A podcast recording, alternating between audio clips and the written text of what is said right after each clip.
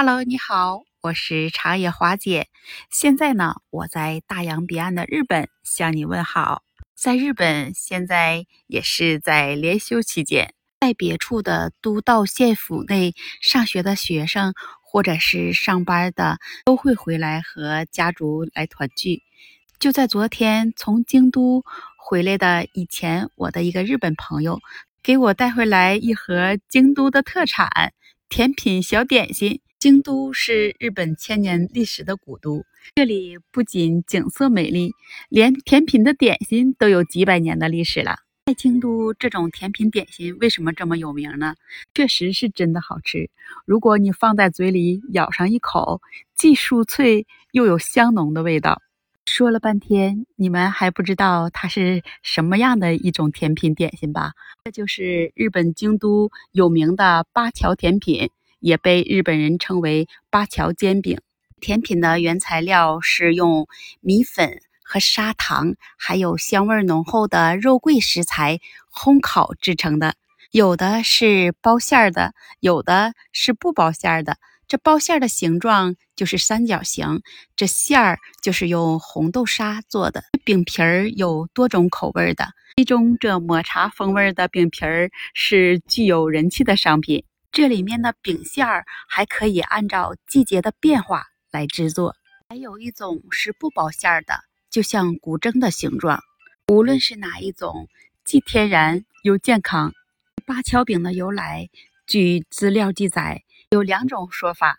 第一种说法就是为了纪念日本著名演奏古筝的音乐家八桥检校。原名叫八桥成秀，他对日本的近代古筝演奏方法做出了很大的贡献，被日本人称为“古筝之父”。还有一种说法是在日本的《伊势物语》里，京都府圣护院的西尾八桥屋被认为是八桥的发源地。早在江户时代，说在圣护院区内附近全是山林，只有一间八桥屋梅林茶店。这里面就是用米粉做的饼点心，也是当时旅行东海道人们携带的重要口粮。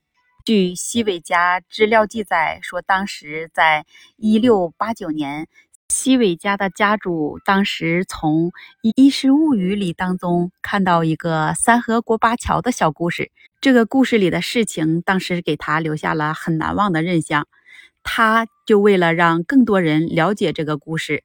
于是就制作出了桥形的米饼，取名为八桥。然后到了明治二十九年，也就是一八九六年，西尾的全名叫西尾维治，当时他只有十七岁，已经是西尾家的第十二代传人了，也成了当时远近闻名、具有天才的点心师傅。八桥饼还被推荐参加了一九零零年的巴黎万国博览会。当时还获得了银奖呢。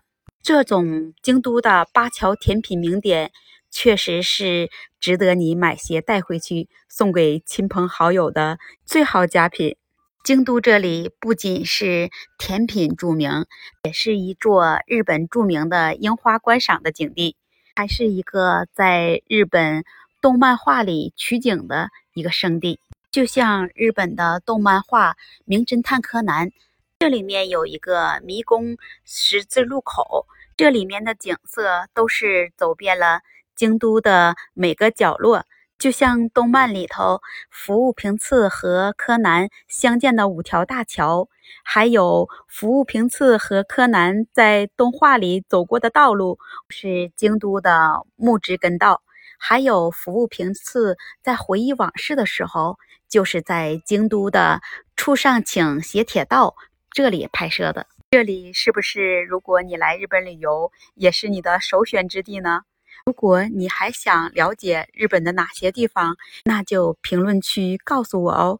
今天我就给你分享到这里吧，那我们下期再见喽。